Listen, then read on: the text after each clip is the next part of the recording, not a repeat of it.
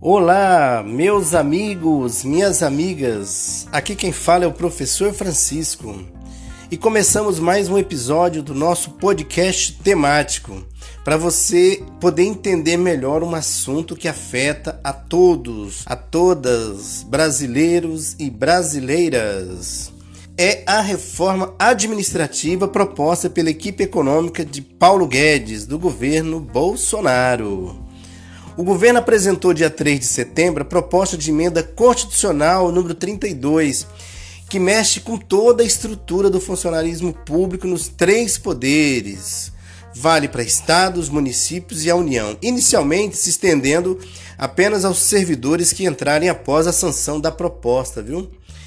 Essa proposta, essa contrarreforma é creditada a um ministro da Economia que diz com todas as palavras que Funcionário público, abre aspas, virou um parasita, fecha aspas, para o Estado, mas que defende, veja só, o aumento de salário para o presidente e para os altos comissionados do governo.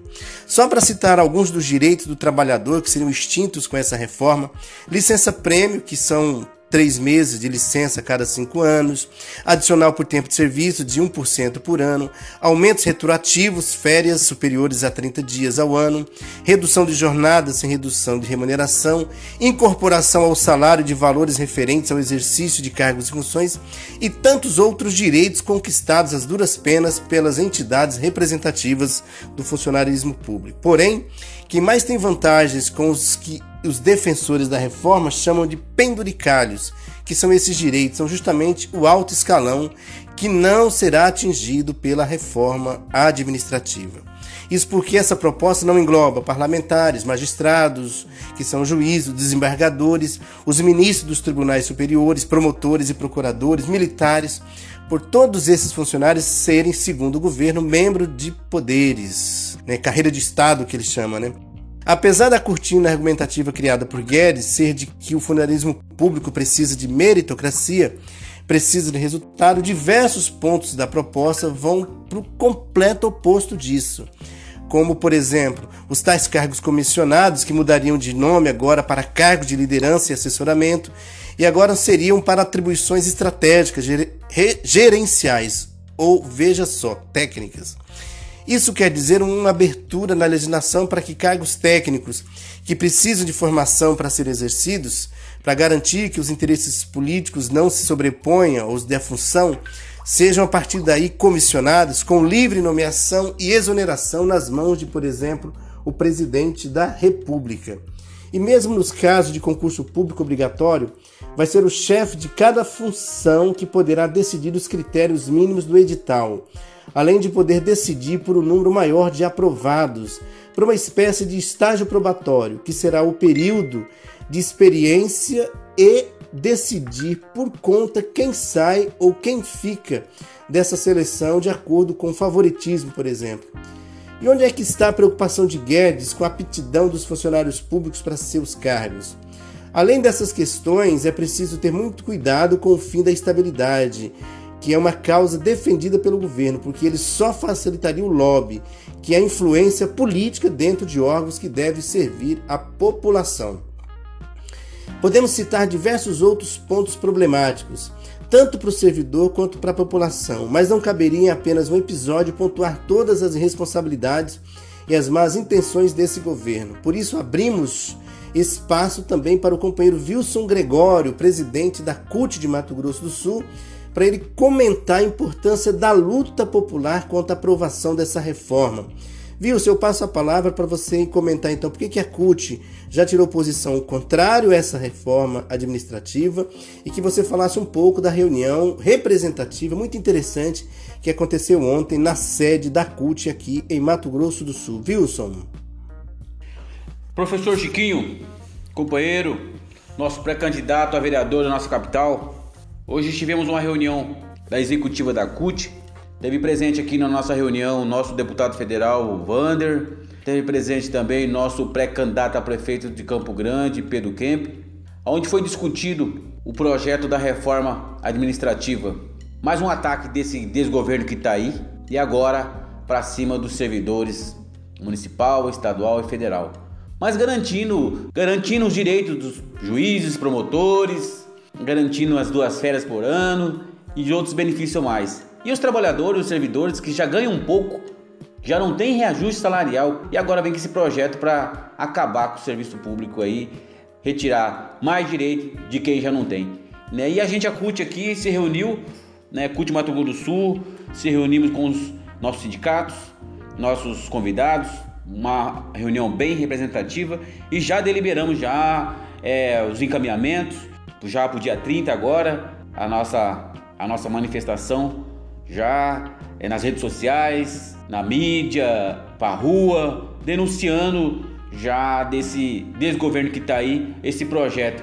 E cobrar também nossos deputados federais aqui do nosso estado o posicionamento deles contra esse projeto desse governo, a retirada de direito dos servidores e das servidoras, porque na hora de estar tá lá na, na Assembleia, fala-se muito que está na defesa dos trabalhadores, mas na hora de votar, vota sempre contra os trabalhadores, contra as trabalhadoras. E nós vamos denunciar que esse governo que está posto aí não tem condições nenhuma de governar o Brasil.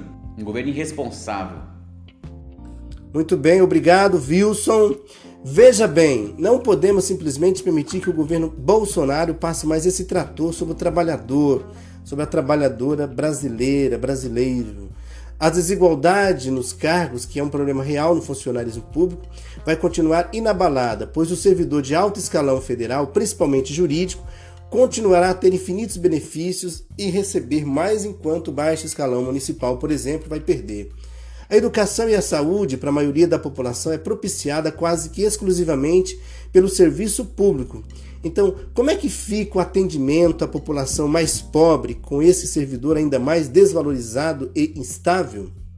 O que Guedes tenta é deslumbrar a população, inclusive os próprios servidores, com as ideias de meritocracia, que não condizem com a realidade, o que se tornou visível mesmo para os apoiadores, como Kim Katakriri, que criticou a ausência da classe política na reforma, e o capitão Augusto, que se opôs à possibilidade de atingir servidores da ativa, além do que entrarem após sua possível aprovação.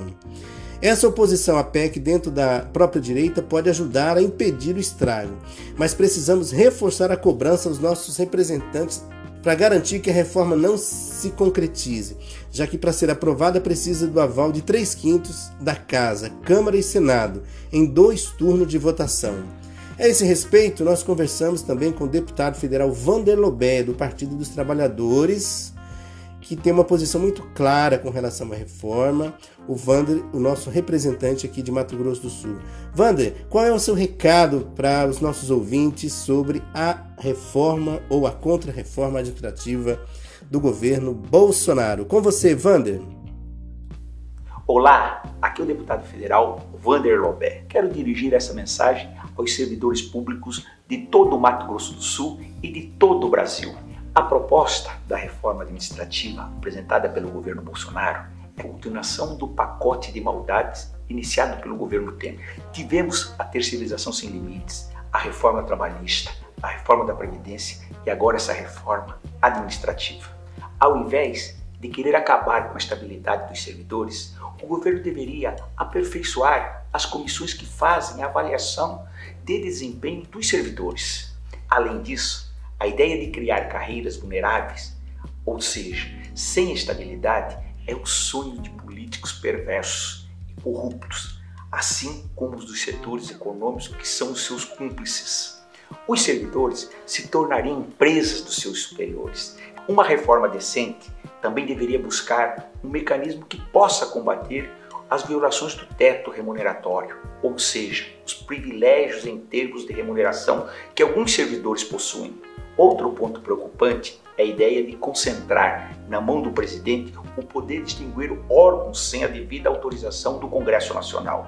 Trata-se de uma proposta praticamente ditatorial. É grave também que essa proposta não afete magistrados, militares, membros do Ministério Público e nós parlamentares. Por outro lado, professores e profissionais da saúde devem ser os maiores prejudicados pela essa reforma. Não tem cabimento isso. É mais uma mostra da falta de compromisso desse governo com os dois setores mais importantes para a população, ou seja, a saúde e a educação. Em resumo, essa reforma administrativa representa muito retrocesso Nós da bancada do PT vamos lutar para que ela não passe na Câmara. Podem contar com o nosso apoio. Um grande abraço.